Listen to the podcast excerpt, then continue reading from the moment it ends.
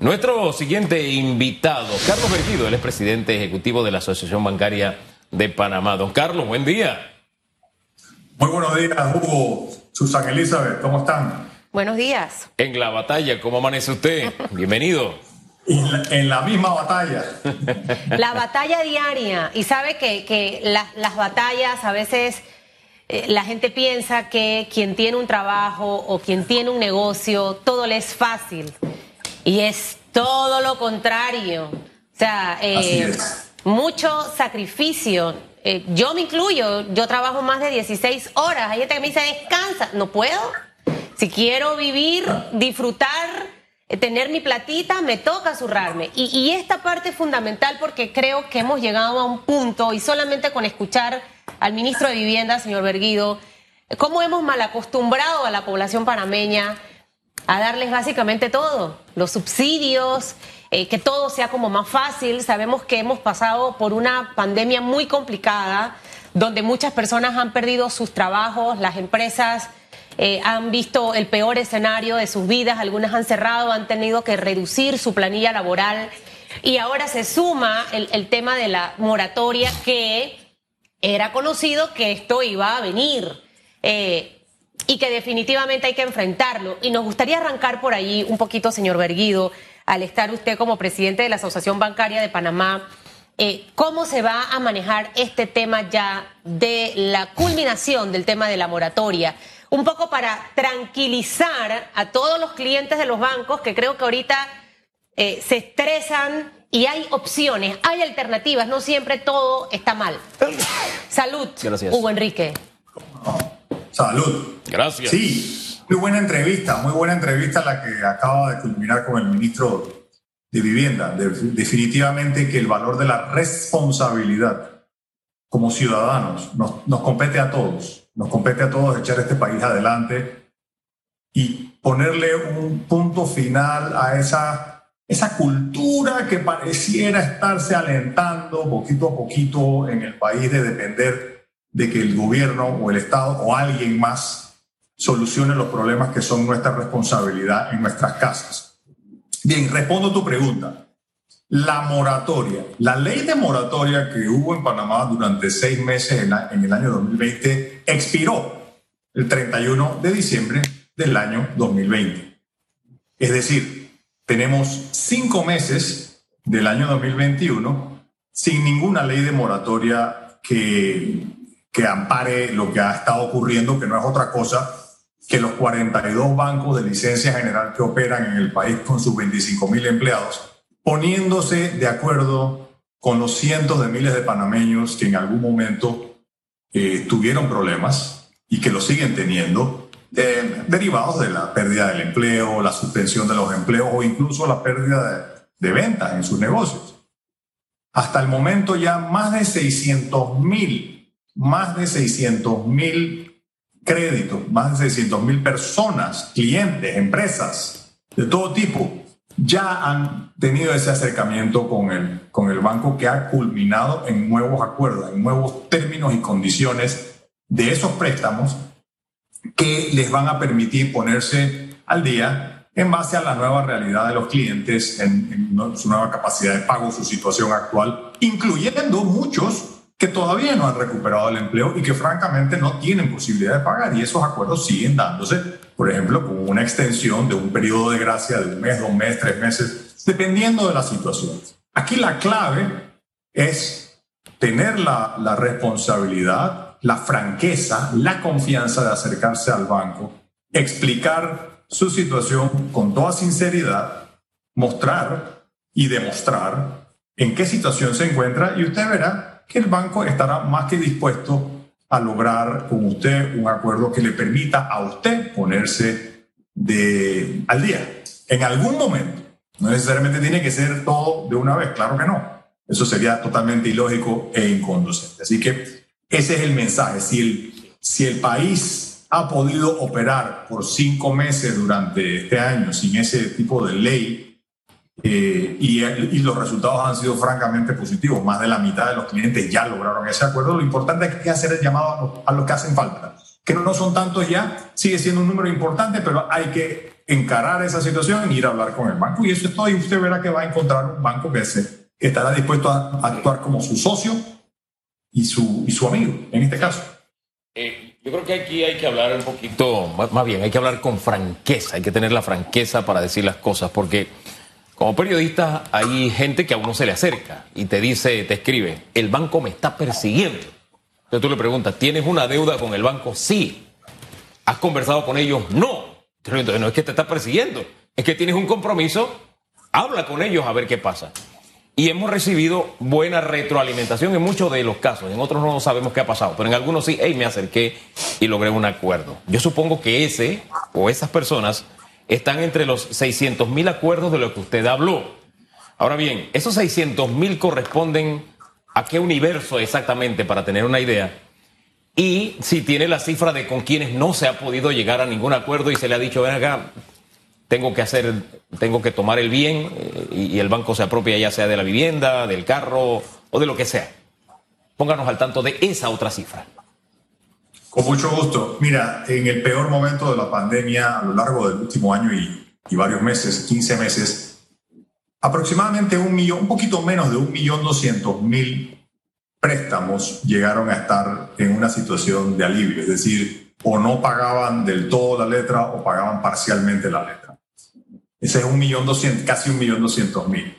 De esos, más de 600 mil, es decir, más de la mitad ya han hecho ese acercamiento y han logrado reestructurarse. Ponerse al día les tomará más tiempo, pero ya lograron un acuerdo sobre cómo ir adelante. Poniéndolo en, cifras de, números, en valores, en el, en el acumulado, en lo más alto de la pandemia, el saldo de los préstamos en esa situación de modificado llegó a casi 28 mil millones de dólares hoy en día está por debajo de los 18 mil. Es decir, ha habido una reducción de más, del, más, de la, más de una tercera parte. O sea, eso es un avance muy importante, muy significativo que se ha logrado a lo largo de todo este año, sobre todo, sobre, sobre todo desde el año 2021 eh, hacia acá, en estos meses, donde no ha habido el, la sombra de una ley de moratoria. Entonces, cuando me hablas de, de, personas que tienen miedo, por supuesto, hay gente que tiene miedo y yo se lo atribuyo sobre todo a un miedo infundado por algunas voces que andan por ahí eh, metiéndole miedo a la gente, eh, diciéndole al, al pueblo panameño que los bancos son alguna suerte de enemigos, cuando eso es absolutamente absurdo. Es decir, cuando los bancos dieron todos estos créditos, nadie los obligó a darle esos créditos a todas esas personas. Lo hicieron porque confiaron en esas personas y vieron en, todos esos cientos de miles de panameños la oportunidad de ayudar y de hacer un buen negocio. El banco no quiere quedarse con su casa. Es lo último, un préstamo. Un préstamo que llega a un estado en que el banco eh, deba ejercer la, garantía hipotecaria o la garantía prendaria o la garantía ejercer el la garantía del auto, por ejemplo, cada préstamo que llega a esa situación es un préstamo que se considera un fracaso, un fracaso para el cliente, es un fracaso para el banco y es un fracaso para el país. Entonces es la última opción. Eso es lo último que quiere hacer un banco, es quedarse con su casa o con su carro. Ahora, usted nos hablaba de 600 mil personas que hicieron acuerdos. Sacando la, la suma y la resta, de un millón doscientos mil ese universo en, tema de préstamos, pudiéramos estar hablando que 600 mil personas también es la misma cantidad de eh, situaciones que se encuentran sin haber logrado un acuerdo, sin haberse acercado, para que ese número nos aclare. Y lo segundo, ¿qué representa que te escriban o te llamen? Yo creo que he recibido miles de correos, a veces me da pena, y le he dicho al banco, ya no quiero que me llamen yo prefiero, ir yo prefiero ir pagando, no quiero hacer acuerdo. Y, creo que el que puede pagar es lo mejor hacerlo porque créame que se va a evitar un dolor de cabeza después. Entonces, ¿qué representa esa llamada? Por el comentario de Hugo, que mucha gente dice, ay, que me escriben, que me llaman, porque mandan correos, te llaman al celular o te llaman a tu casa, pero al final te están llamando es para negociar hasta algunos te dicen, puedo bajarle la letra de lo que tenía antes y se le está corriendo a tantos meses. De eso, me pasó ahora recientemente con mi casa. O sea, ¿de qué se trata esa llamada y el número de las personas que todavía están sin hacer una negociación con su banco? Comienzo, comienzo por la segunda parte, que es el número es un poco menos de, de 600 mil, ya es más de la mitad de los que ya lograron acuerdo. Hay unos 500 y tantos mil préstamos, no necesariamente personas, pero préstamos que aún requieren de ese acercamiento, reestructuración y otorgamiento de nuevas condiciones y términos. En cuanto a la llamadera, claro, ¿cómo se pretende que el banco pueda ayudar a un cliente si no conoce su situación? Entonces, el primer paso necesario que debe haber para poder lograr cualquier ayuda es entender en qué situación se encuentra el cliente. Entonces, si el cliente no tiene la iniciativa y no llama al banco, el banco lógicamente va a tratar de hacer ese contacto desde, el banco, van a llamar. Eso no es un acoso, es una solicitud, es una, es una manera de lograr ese entendimiento, de lograr ese acercamiento. No tengan miedo, esa llamada del banco no es una llamada para, para decirle que le van a quitar la casa ni el carro. Eso sería una, lo más absurdo. Lo que se está tratando de hacer es saber la verdadera situación del cliente. Es como una persona que se siente mal, amaneció hoy con dolor de cabeza, dolor de barriga, y, se niega a ir al médico a explicarle sus síntomas para que el médico le diga qué es lo que tiene. Eso es exactamente lo que está pasando ahora mismo con algunos clientes, ya no, ya no es la mayoría, ni cerca. Es decir, que esa llamada, esa llamada. tiene que haber ese contacto, tiene que haber esa conversación, tiene que haber ese sinceramiento de la situación del cliente para que el banco te pueda ayudar. Si el banco no sabe tu situación, no te puede ayudar. Es decir, señor Berguido, que esa llamada puede ser para varias cosas. A lo mejor buscar una, una mensualidad que puedas tú asumir con tu condición laboral, tienes o no tienes trabajo extensión de, ese préstamo? Eh, o sea, ¿cuáles son las opciones que hay en ese contacto del banco? Porque siento que mucha gente, en, en realidad sin saber para qué es la llamada o para qué es el correo, están chifiándolo, como decimos en buen panameño. Y ahí probablemente está su solución. Están chifiándolo, están chifiándolo, como decimos en buen panameño, porque tienen un temor en la cabeza de que esa llamada se va a traducir en una, una situación de ejecución de la garantía. Y eso nada más eh, alejado de la realidad. Eh, y sí, las opciones, hay muchas opciones, claro, y cada opción dependerá de la situación del cliente, pero lo típico que es, lo típico es decir una persona que diga, bueno, yo antes ganaba eh, mil dólares al mes, ahora gano 500. Mi capacidad de pago, por consecuencia, se ha reducido a la mitad. ¿Qué puede hacer el banco por ti? Bueno, tratar de buscar una letra que refleje esa nueva capacidad de pago. La letra mensual, digamos, vamos a reducirla en la mitad, pero para poder hacer eso hay que extender entonces el plazo. Lo que ibas a pagar en cinco años, ahora lo vas a pagar en diez. Por ejemplo, esa es una alternativa muy sencilla y muy común, es una de las que más se está viendo. En otro caso, por ejemplo, personas que acumularon eh, deudas en las tarjetas de crédito y han decidido que la tarjeta de crédito ya es algo que no quieren seguir teniendo porque se les ha salido de control la deuda. Entonces, ¿qué pasa? Usted se acerca al banco y le dice, mira, ya yo no quiero más la tarjeta de crédito, pero la quiero pagar. Y el saldo se le transfiere de la tarjeta de crédito que queda eliminada, se le transfiere a un préstamo personal que se pacta el repago a unos tres años, cuatro años, cinco años, dependiendo de lo que, lo que se logre con el banco, sin causar eh, un interés de tarjeta de crédito, sino sería solamente un interés de un préstamo personal que es mucho más bajo, ¿no? Por otro lado, también tienes personas que acumularon intereses en sus hipotecas a lo largo de la pandemia porque no han hecho abonos. Esos abonos, esos intereses acumulados también en algunos bancos se están pactando como un préstamo paralelo sin generar intereses adicionales que se pacta en un repago de un periodo también de, de 12 meses, 24 meses, 36 meses. En fin, hay una gran cantidad de de maneras de reestructurar los créditos. Al final de cuentas terminan siendo muy similares entre los 42 bancos, pero lo importante es que cada una de esas eh, medidas de reestructuración reflejen realmente la capacidad del cliente, la capacidad de pago de ahora, que refleje su nueva situación.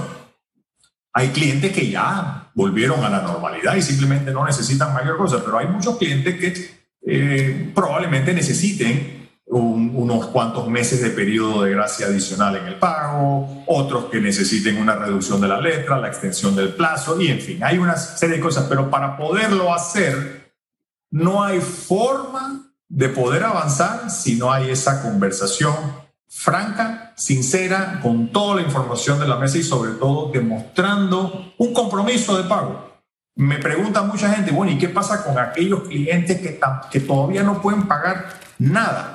Mire, lo, peor que puede pasar es chifiar al banco en sus llamadas. Así que lo, lo importante es escuchar, tomar la llamada, ir al banco y decir, no puedo pagar. Aún en ese caso, los bancos al saber que usted tiene ese compromiso de cumplimiento, le van a ayudar. De alguna manera. Ese, ese, aspecto, disculpe que le... tres meses más en el, periodo de pago. esto es así. Gracias. Don Carlos, ahí hagamos un alto especial. Porque tal vez el gran temor es de aquel que dice no tengo cómo. ¿Hay alternativas para el que dice no tengo cómo pagar en este momento? Claro que sí, y eso es precisamente lo que hemos estado diciendo. Aún esa persona que diga no puedo pagar ni un centavo, lo importante es demostrar su compromiso. Recuerde, su banco, a, su banco nadie lo obligó a darle un préstamo a usted. Su banco le dio un préstamo a usted porque confió en usted.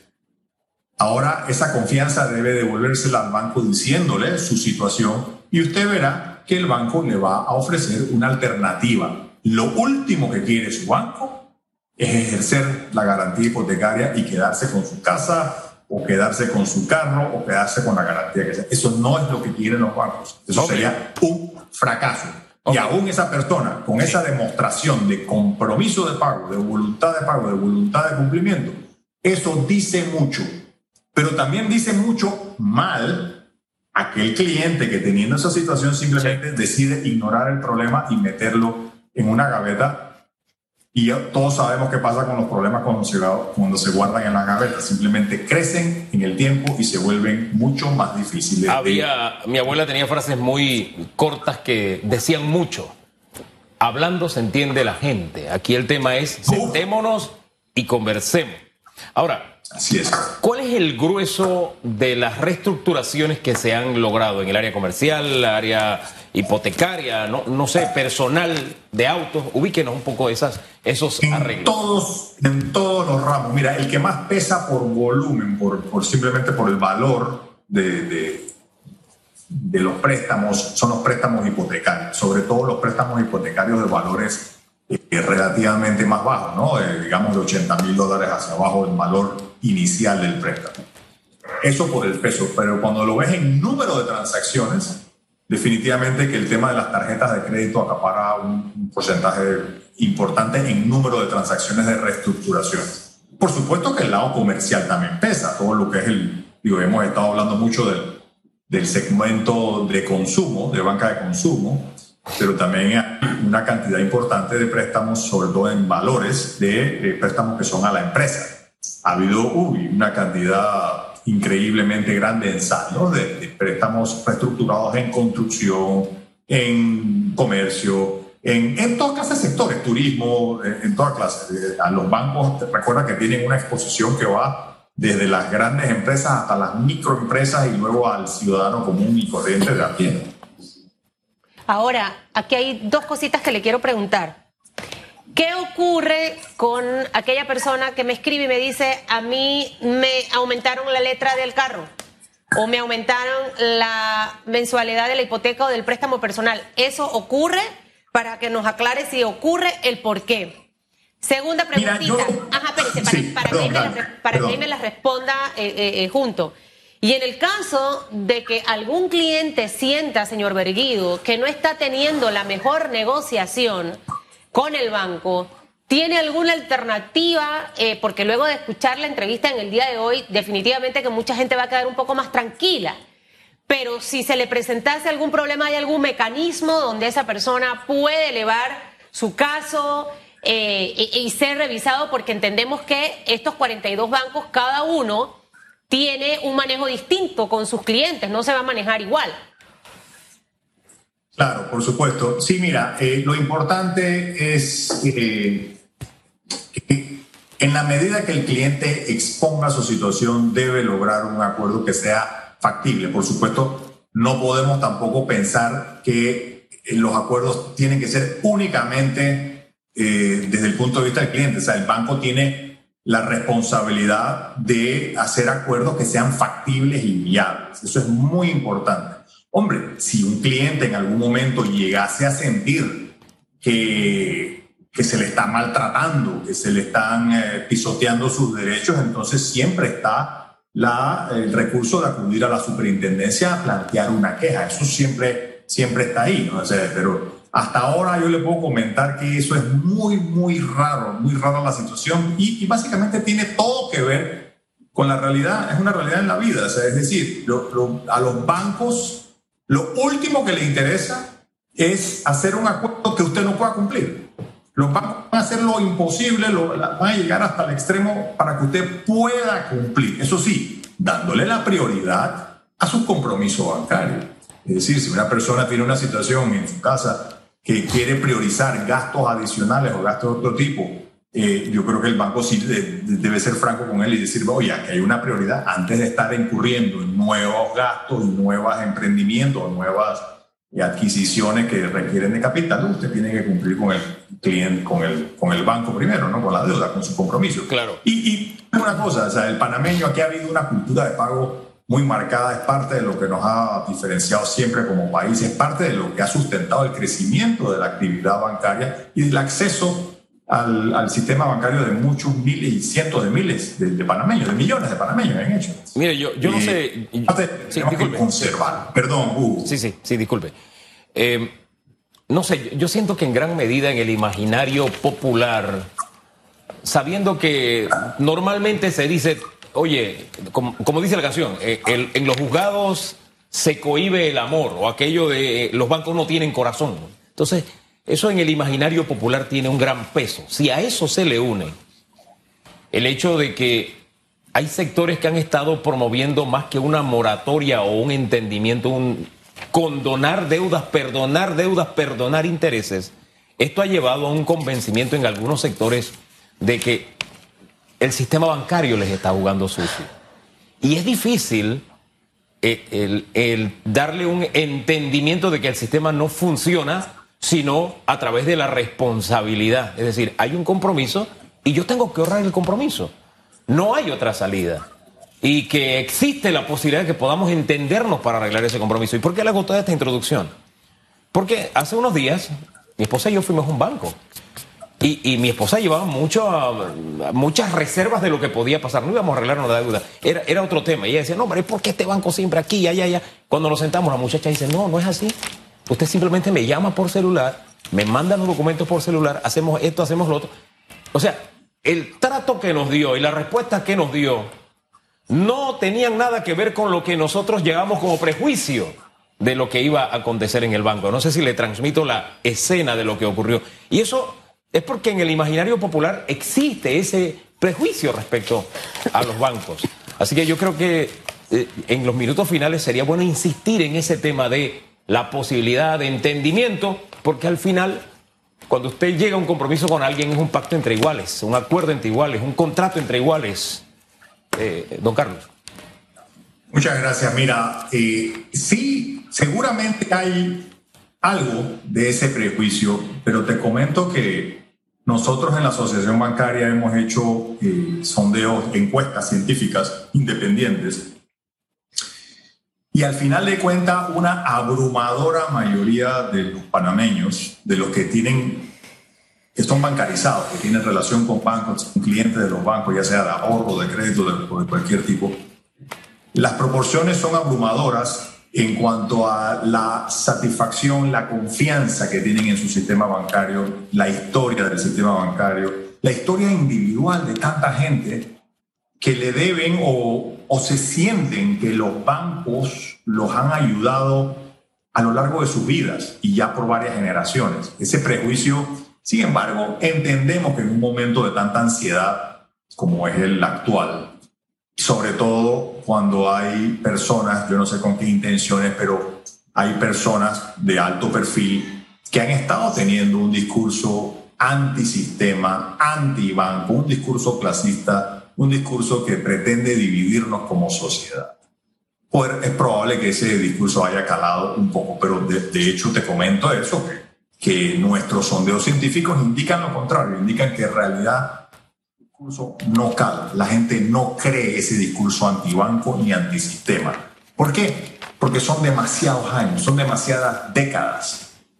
Es la historia republicana propiamente tal. Son más de casi 120 años de historia que indican que la banca ha sido parte de nuestro éxito como familia, como país, como empresa, como sociedad. O sea, la banca ha estado ahí para tantas generaciones de panameños y al final de cuentas hoy tenemos eso que mostrarle al mundo.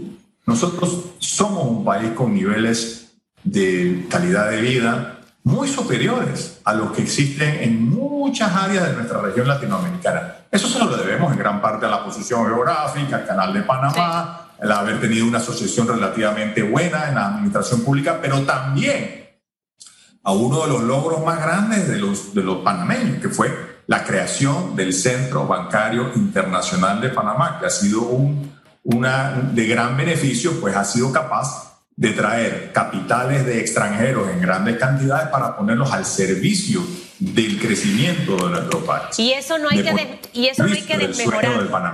Definitivamente que no hay que mejorarlo. Antes de que se vaya, referencias de crédito a las personas que han estado por estos 15 meses algunos sin haber hecho efectivo su pago o los que han ido abonando por su capacidad van a quedar con una referencia negativa? O sea, ¿cómo se van a manejar estos casos rápidamente, señor Berguido?